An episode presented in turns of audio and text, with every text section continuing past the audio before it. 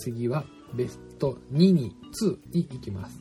えー、僕の、えー、2020年度ベスト2は、ストーリーオブマイライフ私の若草物語。レディー・バードのグレーダ・ガーウィーグ監督とシアーシャ・ローナンが再タッグを組み、ルイザ・メイ・オルコットの名作小説、若草物語を新たな視点で映画化。南北戦争時代に力強く生きるマーチ家の4姉妹が織りなす物語を作家志望の次女、ジョーを主人公にみずみずしいタッチで描く。しっかり者の長女メグ、活発で信念を曲げない次女ジョー、内気で内気で繊細な三女ベス、人懐っこく頑固な末っ子エイミー。女性が表現者として成功することが難しい時代に、ジョーは作家になる夢を一途に追い続けていた。性別によって決められてしまう人生を乗り越えようと思い寄せる、えー、隣家の青年ローリーからのプロポーズにも応じず、自分が信じる道を突き進むジョーだったが、ローリーを君の名前で僕を呼んでのティモシー・シャラメ、長女メグを美女と野獣のエマ・ワトソン、末っ子エイミーをミッドサマーのフローレンス・ピュー、四姉妹の母をローラ・ダーン、おばをメリル・ストリープが演じるなど豪華キャストが集結。第92回アカデミー賞では作品賞をはじめる計6部門でノミネートされ、装デザイン賞を受賞した。はい、えー、まずもって若くとも物語を見たことが、読んだことがなかった。どんな話か知らなかった。まあ、4姉妹が出るんだろうな、ぐらいのことしか知らなかった。ね、僕なんですけども、まあまあ、一番興味を惹かれた部分は、もう、シアーシャ・ローナンっていう女優さんが好きで、うん、20代ですよね、まだね、シアーシャ・ローナン。今、レディー・バードも良かったですし、あと、近年も彼女が出てるっていうだけで、結構見続けたんですよね。多分ね、僕が最初に、レディー・バードもそうなんですけど、ブルックリンですよね。ブルックリンっていう映画が2016年に、4年前か。ブルックリンが4年前だから、レディー・バードより前なんですよね。ブルックリンっていう映画で彼女を見て、すごくいい役者さんだなってていうのを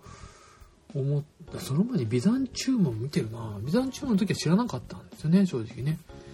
でも、ブルックリンっていう映画があって、これはイギリスが舞台で、えー、アイルランドか、が、もう最初に、あの、渡航してくるシーンでね、ちょっとゲットになったんですけど、すごくいい映画だなって思ったんですよね。これ確かベスト10には入れなかったけど、すごく好きな作品ですよね。その後、レディー・バードがあって、追走、二人の女王、メアリーとエリザベスで、ストーリー・オブ・マイ・ライフと来ている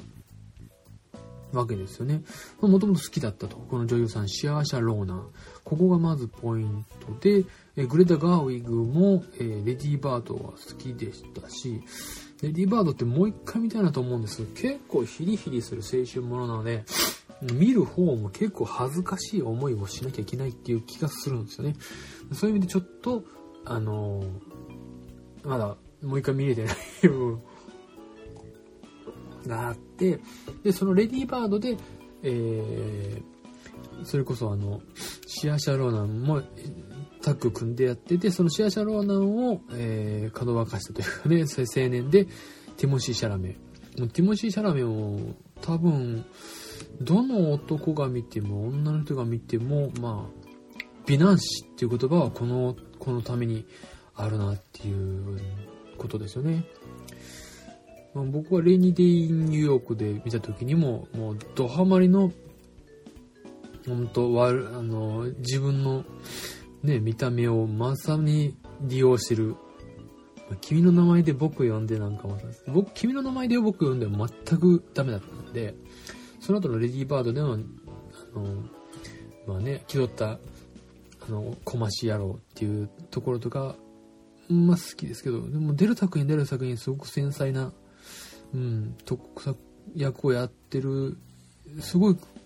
こう、あのー、精力的なところがいい役者さんだなっていうのがあって、自分を分かって役をやってるなってとこはすごくいいなっていうところがあって、特に見どころとしてはめっちゃあるんだけど、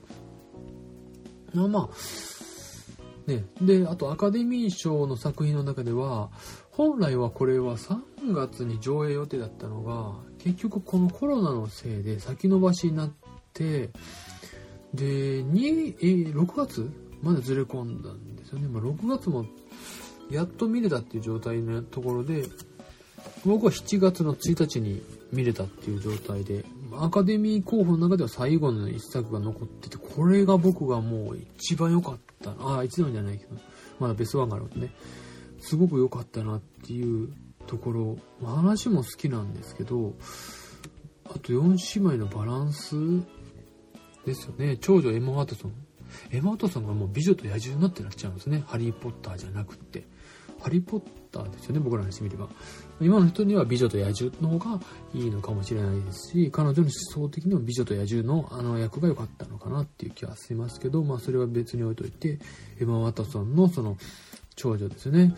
長女メグは本来なら女優っていうことをしたかったけども、も最初からあの自分があのその家に入ることを選ぶっていう典型的な女性をやる。それに対してステックロエイミーは自由に生きる。もう芸術家として生きたいっていう。だけど、えー、彼女自身は芸術家として生きるには才能がなかったっていうところで。だけど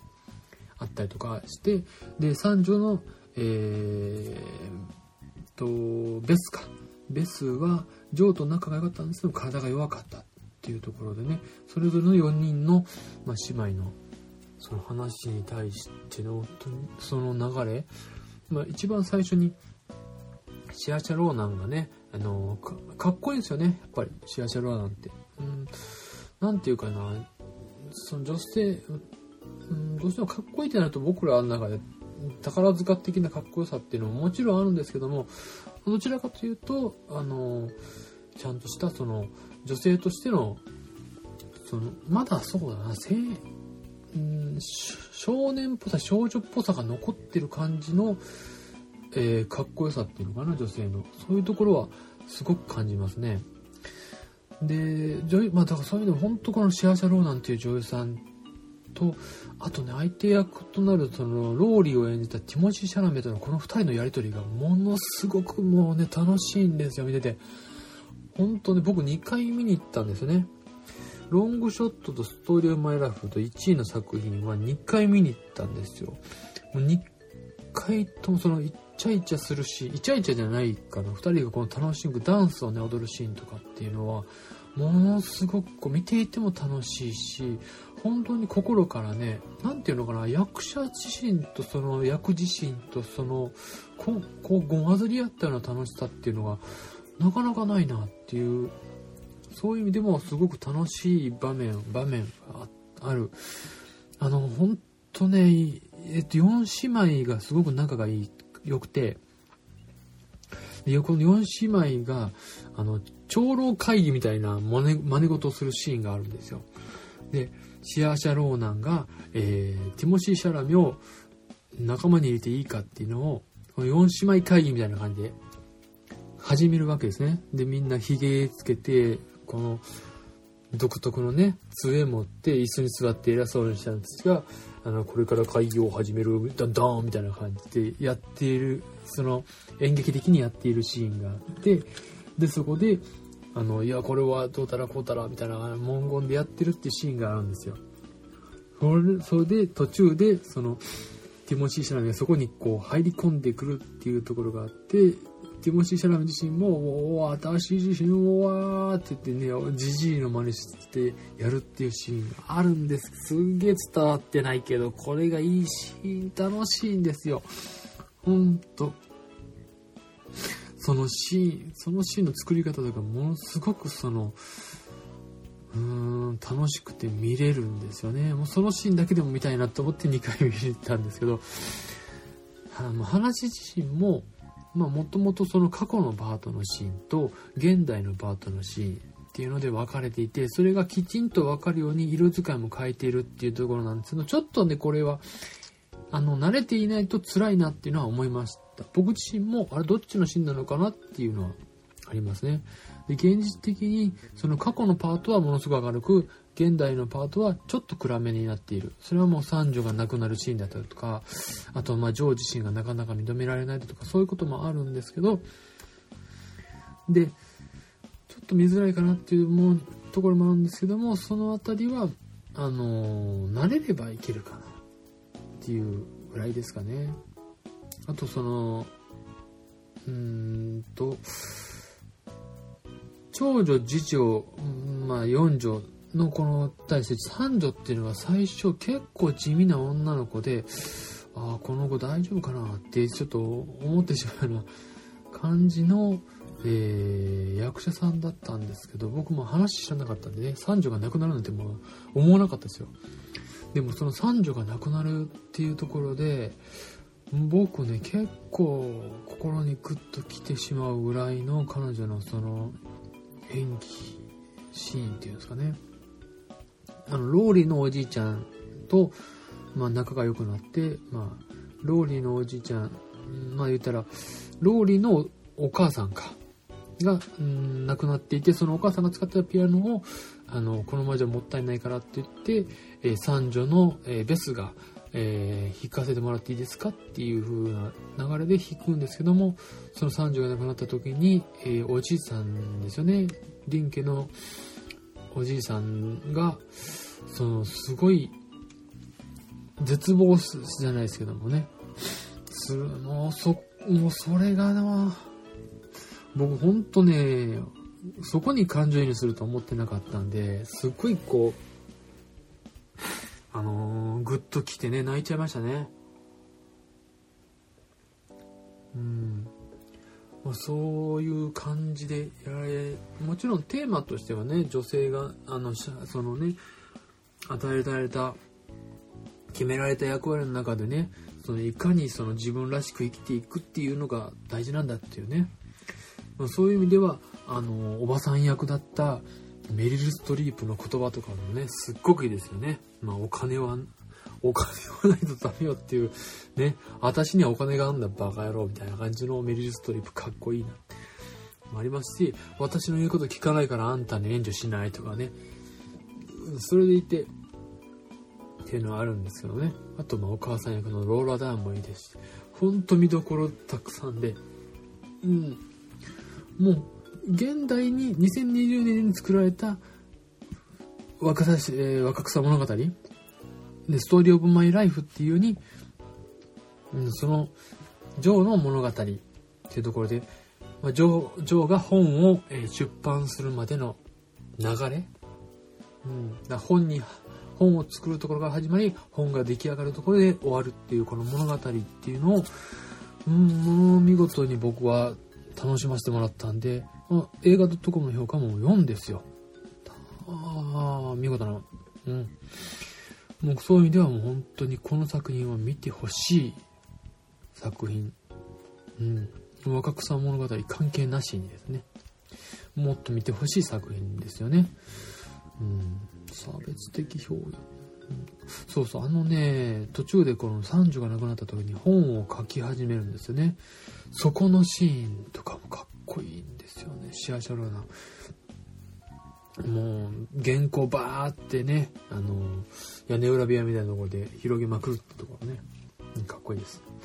はい。第2位は、えーストーリーオブマイライフ、私の若草物語でした。えー第1位に行きたい、その前に、えーそうですね。あのまあ、毎年、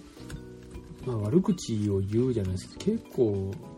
その、嫌いな映画の話をするっていうのもね、面白いんですよね。うん。まあまあ、でも、一応ね、まあ、54本51本しか見てないんですけど、一応はこれ、ベストもあればワーストもあるよってことで、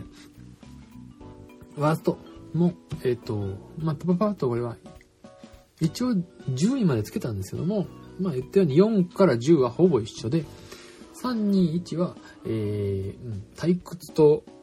なんかつまらなさと、あと怒りと、いなんつ怒りつうか呆れですね。今年に関しては。でもその辺をサクサクと言わせていただきます。えーワースト10位はワンダーウーマン1984。えー、ワースト9位がドクター・ドリトル、ワースト8が2分の1の魔法、ワースト7がリトル・ジョー、ワースト6がナイブズ・アウト、ワースト5がハスラーズ、ワースト4がザ・ピーナッツ・バター・ファルコン、ワースト3がファナティック、えー、ファナティックか。ワースト2がテリー・ギリアムのドン・キホーテ、ワースト1位はキャッツ。はい、ワースト1、キャッツ。もうこれはもうね、もう、ハリウッドから無視されてる作品ですよね、一種ね。ワンダーウーマン1984、期待値でかすぎたっていうのと、まあ、前作のワンダーウーマンも僕、さほど乗れなかったんですけども、えこんな、1984見に行く前に見直して、あ、結構いい作品だなと思ったんですよね。うんだけどまあ、ちょっと、もう少しこれ、ちゃんと見ないと分かってねえなっていうのはあるんですけど、1984も。ただまあ、面白いか面白くないかというと、面白くなかったですよね。ガルガトットがいいっていうぐらいで、あとはアクションシーンの2、3個。このぐらいで、話としてはまあ、あれだし、オチとしてもまあ、あれだし、みたいな感じで。うん、言いたいことも分かる部分も分からない部分もあるし、あれだけの2時間超えた作品の中でやるんなら、ちょっと冗長すぎるシーンもあるし、どちらかってるのが治ってない部分、特にまああの、えっ、と、チーターだっけな、あの女性に関しての扱いがちょっと弱いなっていうのが、あそこが大事なんじゃないかなっていう。うん、救うべきはあの女性なんじゃないって気がする。続きとしても出てきそうにないですし。うん。まあそういう意味ではちょっと、1984はダメで。そういう意味ではダメでしたね。うん。あなんとかね、今年中にやってもらえて、2020年度中やってもらえてありがたかったんですよね。はい。次はドクタートリトル。これはあの、藤原啓治さんが、あの、亡くなられた、最後の、多分最後に撮られた、えー、吹き替え作品じゃないかなと思って見に行って、まあ、そこは良かったんですけどね、あとはあの、ドバード・ダウニー・ジュニアが出ていったっていうことで見に行って、うん、まあ、あの、さほど面白くなかったということですね。あと、まあ、ね、はい、8位が2分の1、あの、ワースト8位が2分の1の魔法。ピクサー作品ということで、絶対こう、期待値上がっちゃうんで、期待値上がっちゃう中での、ちょっと、え？その設定いる？なんでこの設定いるっていう形のとこですね。魔法を失った世界みたいな感じで。うーん、まあ、それなら現代で別に普通にやったらいいじゃんっていうことを避けてるっていうのは、いまいちそこに乗らなかったっていうこと、あとお兄ちゃんがちょっと乗れないキャラクターだったっていうのが大きいですね。はい。第7位、リトル・ジョー。これはあの、ベン・ウィー賞っていう007、現在の007で、えー、Q の役やってる、かっこいい役者さんだなっていうことでね、見れたら見ようみたいな感じで見ていたんですけど、まあ、あの、リトル・ジョーっていう植物が人間の心を支配していくみたいな、そんな感じの話なんですけど、あまりにも淡々としすぎていて、うん、なんかね、ね、うん、怖いっていうよりも、なんか変な感じしかしなくて、ちょっとつ、うん、退屈です。だいぶ、だいぶ退屈、うん、期待値が高すぎた部分はありますかね。うん、はい。第6位がナイブズアウト。これは結構話題にしてて2位、2月か。えー、2020年の最初の頃に話題になるかなと思って、あと、ミステリーものっ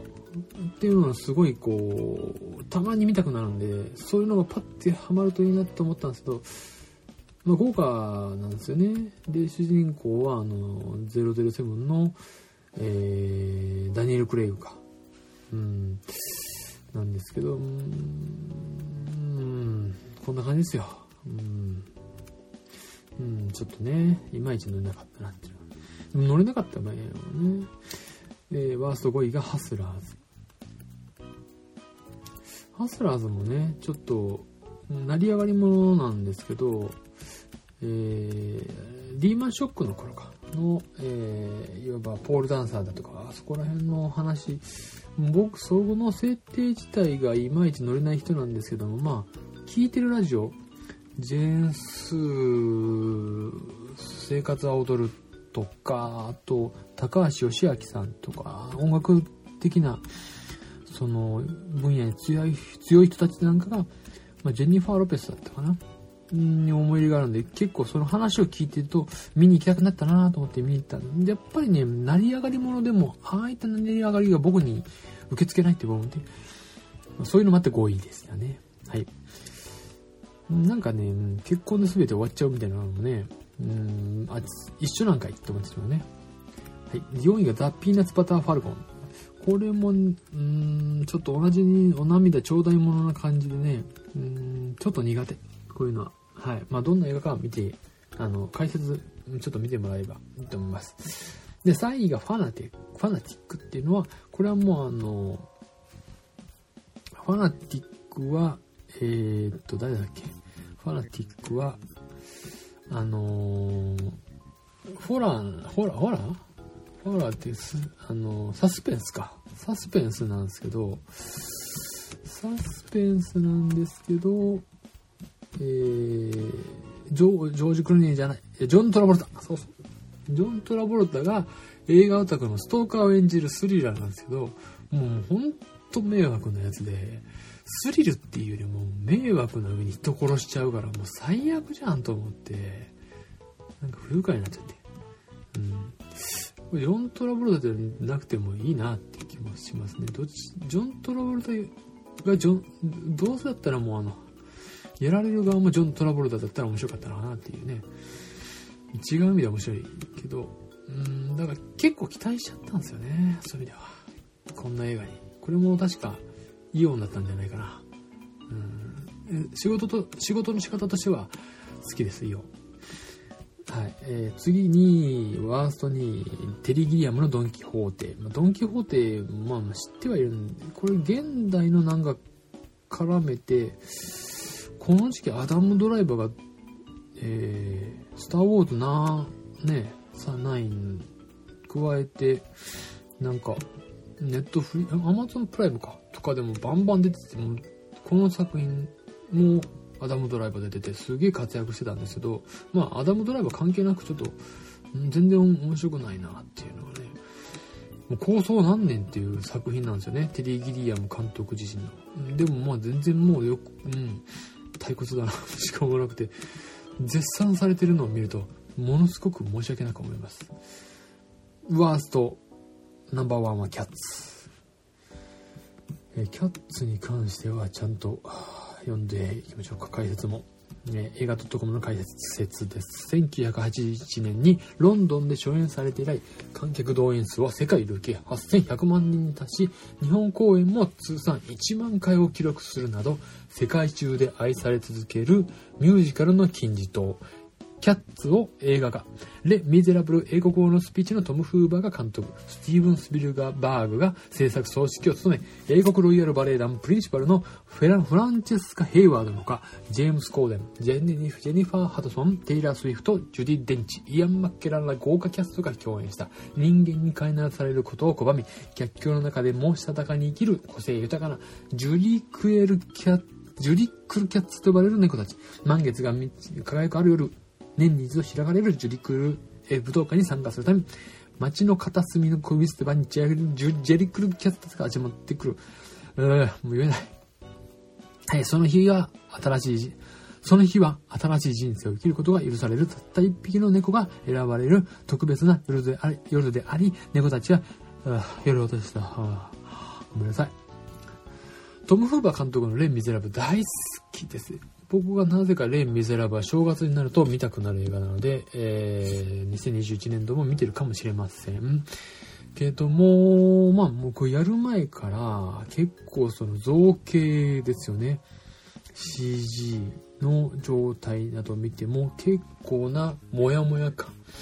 ありました。でもまあひょっとしたらね、あのキャッツだし、面白いんじゃないの？と思って頑張って頑張って見てました。たね。レベルウィルソンが、あの、ゴキブリ食うまでは頑張って見てましたけど、そこでゴキブリ食った瞬間に、ってなっちゃって、もうそっからはもう、ぐだぐだをずっと見て、うん、なんだかな何なんだこの世界はって思ってその擬人化するっていうのがレベルがよくわかんないんですよね。ゴキブリは擬人化しとるのよね。でも犬は擬人化してない。何なのその差はっていうところがすごいあって。うん。っていう世界観がまず持って僕結構そういうの弱いんですよね。前にそのディズニーの作品でも、あの、うさぎと、うさぎ、なんだかな、すべての、その、あの、動物が、えー、草食動物みたいなな世界がいいみたいな感じの映画ありましたね。なんだっけな。あのえー、っと、いいのかな忘れてた。もう。まあそういう感じですよ。タイトル忘れたな、あの映画。うん。あれがすんげえモヤモヤしたんですよね、その設定はね。だから設定って、もう一度捕まっちゃうともう、離れられないですからね。うん。勢いで押し殺すしかないっていうのに、その勢いすらも、んで、押し殺せもできなかったっていう感じで、キャッツはね、まあ見たい方には、どうぞと見てみて感想を教えて、みたいな感じの、はあ、そのテーマですかとかね、あるとは思うんですけど、そういう意味では僕はもう全く乗れなかったって感じですかね。うん。まあそんな感じでワースト1まで行きました。うん。まあ、残るはベスト1だけですかね。はい。もうベスト1もちゃちゃっと言っちゃってましょう。はい。で、僕の2020年度のベスト1は、ジョジョラビット。マイティー・ソー・バトル・ロイヤルのタイカ・ワイティティ監督が第二次世界大戦時のドイツに生きる人々の姿をユーモアを交えて描き、第44回トロント国際映画祭で最高賞の観客賞を受賞した人間ドラマ。第二次世界大戦下のドイツに暮らす10歳のジョジョは、空想上の友達であるアドルフの助けを借りながら、青年、青少年集団、ヒトラーユーゲントで立派な兵士になるために奮闘する毎日を送っていた。しかし、訓練でウサギを殺すことができなかったジョジョは、教官からジョジョラビットという不名誉なあだ名をつけられ、仲間たちからからかいも対象になってしまう。母親と二人で暮らすジョジョは、ある日家の片隅に隠された小さな部屋に誰かがいることに気づいてしまう。それは母親がこっそりとかくまっていたユダヤ人の少女だった。主人公のジョジョ役をローマン・グリフィン・デイビス、母親役をスカーレット・ヨハンセン、教官のクレテルクレクレンツェンドルフ大尉役をサム・ロックウェルがそれぞれ演じ、俳優であるワイティティ監督がジョジョの空想の友達であるアドルフ・ヒトラーに扮した。第92回アカデミー賞では作品賞ほか6部門でノミネートされ、脚色賞を受賞した。はい。うん、タイカワイティティすげえなって思う映画でしたね。うーん。僕、この映画語るにあたって、本当好きな場面いっぱいあるんですよね。僕はあの、何年か前にインサイドヘッドっていうピクサー映画だったと思う。あれピクサーだね。ピクサーディズニー。ディズニーのあのピクサー映画インサイドヘッド。インサイドアウトっていうのが現代だったと思うんですけど、そのインサイドアウトにおいても、その空想の友達ですね。うん。イマジナリーフレンドっていうのが出てきて、それをうまく使って、え成長を促している。ここに関しては、イマジナリーフレンドがまさかのアドルフ、ヒットラーなんですよね。うん。ヒットラーをまさかの、うん、しかも監督が演じるという。これがまたね、あの、まあ、そこ主体だけで進まないところもいいんですけど、まあ、主犯、ほぼほぼ主観的に99%はジョジョの視点で物事が動いて、たまに母親視点っていうのちょっとだけ母親視点なのか、そのユダヤのこのエルサ視点なのかってところが一部あるぐらいで、ほぼジョジョの視点で物事を見るっていう視点型の映画、映画だったと思うんですけども、やっぱりね、その、あのー、時代感っていうのを、まあ、面白おかしく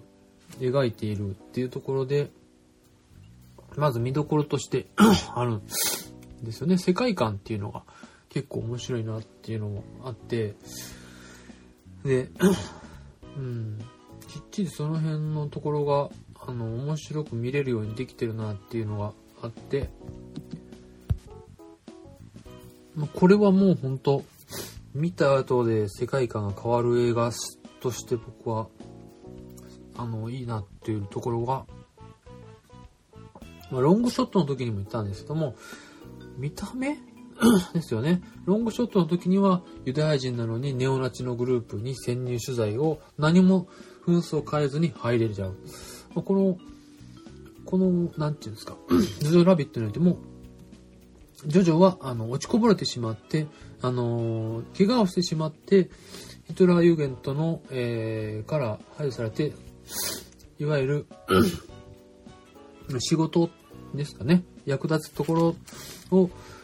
えー見つけ出すのに、そのユダヤ人の、えー見つけ方っていうのを自分で、その、ユダヤ人の見つけ方っていう方法によって自分も役立つように、まずそのユダヤ人の見つけ方っていうこと自体が、見た目では奴らはわからないっていう風にね、言ったりしてるんですけど、その時点で本当人間って愚かだなって思ってしまいます。思っちゃうんですね、僕ね。だって、うん、それで、その、見た目わかんないのになんで、あの、相手のことをね、と戦争できんのかなっていう。まあ、それがね、ほんと最後のラストシーンの、えーサム・ロックウェル演じる上官がね、えージョジョに対して行う行動によって、ジョジョが救われるってシーンになってしまうんです。なんかそんと、ほんとね、相手のこともよく知らずにね、戦争しているっていう、その戦争の描き方自身もそうですし、うん、何のために戦争してるのかなって本当考えさせられてしまうんですよね、この映画って。うん、ユダヤ人は悪だって決めつけるんですけど、じゃあ実際少年はユダヤ人の少女と接していくうちに変わっていくんですよね。その描き方がすごく好きですよね。あの、で、その中でスカーレット・ヨハンセン、もうスカーレット・ヨハンソンセン？ソン？ものすごいいい役者だなって僕は正直、その、アベンジャーズのエンドゲームの時も、すごい好きになったんですけど、この映画でさらに彼女のその、コメディエン的な部分が生きていて、彼女があの、ジョジョがね、お父さんがいない、お父さんはいないっていうことで、お父さんを、えー、スカーレット・ヨハンソンが、あの、まあ、演じるんですよね、お父さんを。その時の彼女の演技がね、ものすごくいいです。うん、ほん、あのシーンだけで見てもすごい楽しめるっていうとこで、いい役者さんだな、とか、あと、そのね、徐々に対していろいろ諭していく。うん。あの、ジョジョが、それこそね、僕が先ほど見た目っていうところで人を判断するっていうところを強調してるなって思ったところの一つとして、その、ジョジョは、いずれお母さん、お母さんは、お母さんスカーレット・ヨハンズね、は、あの、あなたも恋をするわって言った時にジョジョは目に見えないからわかんないよって言うんだよ。で、目に、でも、その、心の中がこうモヤモヤして腸がこうざわざわするような感じよっていう風に教えるんですよね。で、目に見えないものが全てじゃないっていう風に教えるんですよ。でもジョジョはそんなのわかんない。なんだ、なぜなら目に見えないから。じゃあ、ユダヤ人は目に見えててもわかんないわけですよね、ユダヤ人って。だから、全ての視覚情報が全てじゃないっていうことが、この映画って暗に悟ってるよなっていうのは、すごい思っていて、そういったことで、なんで、なんか人間って本当 その思い込みだとか、思い込まされ方？やということを間違えれば、その大きな過ちを犯すし、それを意識していけば、ああの、もっともっと、あの、良くなるのかなっていうね、気はしますね。なんかいいこと言おうとしてる。ダメだ。あのまあ、ロサム・ロックウェル。まあ、俳優さんで行くと次はサム・ロックウェル。もちろんタイカ・ワイティティの、うんアドルフのバカっぽさもいいんですけど、うん、サム・ロックウェル、先ほど4位でリチャード・ジュエルっていうのを言った時にサム・ロックウェルの弁護士役とこの時期に、ほぼ同時期に、まあ見ていて、ここの場面でも、えー、明らかにその、タム・ロックウェルと、えー、の部下と、すんげえ怪しい、まあ、そういう意味では、あの、ホモセクシャルなんだろうなっていうね、場面を作っていて、そ、それで、でもそれを明かしてしまうと、あの時代では、あの、排除されるので、それを暗にしているっていう部分ですよね。いわば、あの、マジョリティのようでいてマイノリティっていう部分をサム・ロックウェルは演じてるんですよね。まあ、それでいて、えー、そういった間違ったところに自分たちはいるっていうことに分かっていながら、えー、時代はもう、ヒトラーは、あの、死んでいく、死んでいくっていうかね、あの、ナチスは、あの、滅んでいくだろうっていうのを体感していて、その中でも自分たちはやっていけないからいけないっていう状態のサム・ロックウェルは、すごく、すごくいいですね。そういう意味ではサム・ロックウェルもいい役者さんだなとか思っちゃう。ほんと、うん、なかなかね。で、あと、まあ、タイカ・ワイティティのその映像で言うと、僕的にやっぱり一番すごいのは足、足ですよね。足を使った演出。足っていうのは、あの、方々でね、あの、こう足、足と、えー、ジョジョか。だから、徐々に、や、えっ、ー、とね、やたらとね、ここの見てる側に、あの、靴？足、靴ですね。靴かな？靴をね、意識させる演出をするんですよね。それは、そのジョジョの目線で、ちょうどお母さんの靴が、あの、足のところに来たりだとか、あとはそうだな、あの、そう、サンロックウェルの対戦隊員の時にもあったかな、そういうシーンが。足をね、えー、移すんですよ。足と靴を移すんですよね。で、それはね、何気なくやっているんですけど、最終的にそれが、えー、あるシーンに帰結するっていうところで僕はもう思わずあって劇場内で言ってしまいました。うん。で、そこでね、ショックを受けましたね。で、まあ、靴とあと靴紐が、あの、キーワードになってきて、それを通して少年の成長をね、表すっていうところが面白いなっていう。うん。単純にして 明快な、あの、答えの出し方だなっていう思いましたね。うん。やっぱもうこれがね、あとね、あのー、ジョジョが可愛いっていうね。えー、ジョジョの子がもう本当に可愛らしいっていうね、そういう意味では、あの、大可愛いって子供使うのがうまいのかな。あと、ジョジョの友達の、あの、おデブちゃんが可愛いっていうね。もうこれはね、多分世界中誰もがそう思ったと思いますね。うん。まあそういう意味でね、ほんと感心したりね、笑ったり泣いたりで、うんといい、ね、そうそうそうね、あの、うん、途中でね、あの、あの、ハイル・ヒットラーっていうシーンがあるんですね。ハイル・ヒットラーっていうシーンがあって、もう明らかにね、こちらの方で、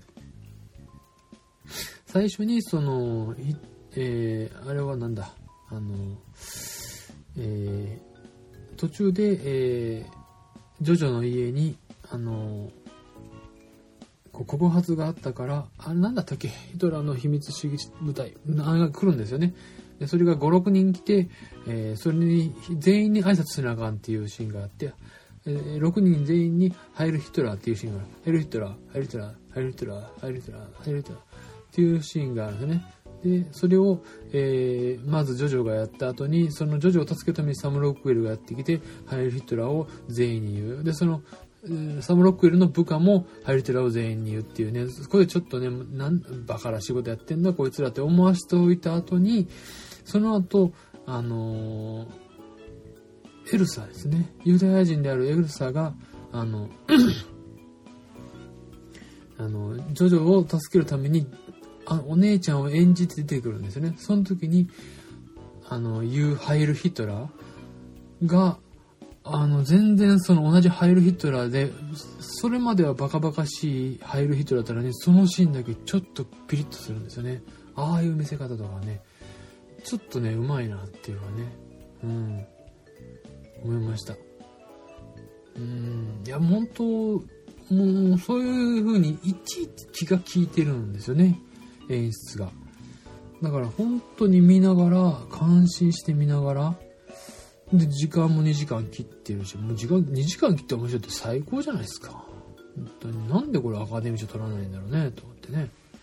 うん。パラサイトですよ。アカデミー賞。パラサイト僕はもう、まあそこまでは思わなかったですね。僕の中でのアカデミー賞、うん、ワワイデミー賞、ワイデミー賞？ワイデミー賞ワイデミー賞作品賞は、ジョジョラビット、ベスト1でした。はい。えー、ということで、今年もまあ、いろいろな映画の話をね、毎年1回しか更新してないんでね、どうしてもこういう風な感じになってしまうんですけど、うん。まあ、2021年度も始まったところなんでね、あと、トップガンだとか、ワイルドスピード、うんと、うん、トップえ、えー、007、ブラックウィドウ、2020年度にやる予定だった作品たちが、まあ、できればもうほんとずれないで、あとね、ウエストサイドストーリーとかもあったんですよ。そういう作品も、あの、上映されていければ、あの本当にいいのにな、っていうふうに感じます。うん。本当にこ、まあ、ある意味で巣ごもりってね、言葉ができて、で、その間に僕もね、グッドワイフっていう海外ドラマでね、ハマって、140話ぐらいあるんですよね。1話45分でね。7シーズンあって、めちゃくちゃ楽しくってこれ見てる間ね。まあそういうこともあったんでね。あと、まあ、はい、えー、5月、8月くらいかな。うん、まあ甲子園もなかったんでね、あの、野球の話でいくと。で、まあ阪神も最初の頃弱かったんで、うん、まあ8月ぐらいには良かったんですけど、そんなのもあってね、5月、8月ぐらいになんか SF を見まくる時があって、その時に見た映画で、セブンシスターズっていう、ノーミー、ノーミー・ラパスっていう女優さんがいるんですよ。あの、演技派で体当たり演技をしまくる。美人ではないんですけど、うん、この人、背も高くはないんですけど、まあいい演技するんですよね。独特のね、あの、そのセブンシスターズっていうのは、まあ、7人、七つ子ちゃんが、あの、少子化対策してる世界、えー、国で、あの、1人しかおらなあかんのに、実は7人も子供がおったみたいな話。その七つ子ちゃんを、ノーミラパスが1人でやってるっていう、もうこれだけで面白いやんっていう映画。で内容も結構真面目に作られて、面白いやんっていう、これが結構僕の中では、まあ、ほんま5位ぐらいに行きたいなっていう作品なんですけど、まあ一応、それは映画館で見てないので外しましたけどもま、セブンシスターズもおすすめ。アマプラで見れるかなまだな。見れないかもしれないな。うん。まあ見れたら見てほしい作品ですね。ということで、2021年、今年も映画見れればいいなと思いますね。はい。というわけで、2020年度のベスト10、ワースト10、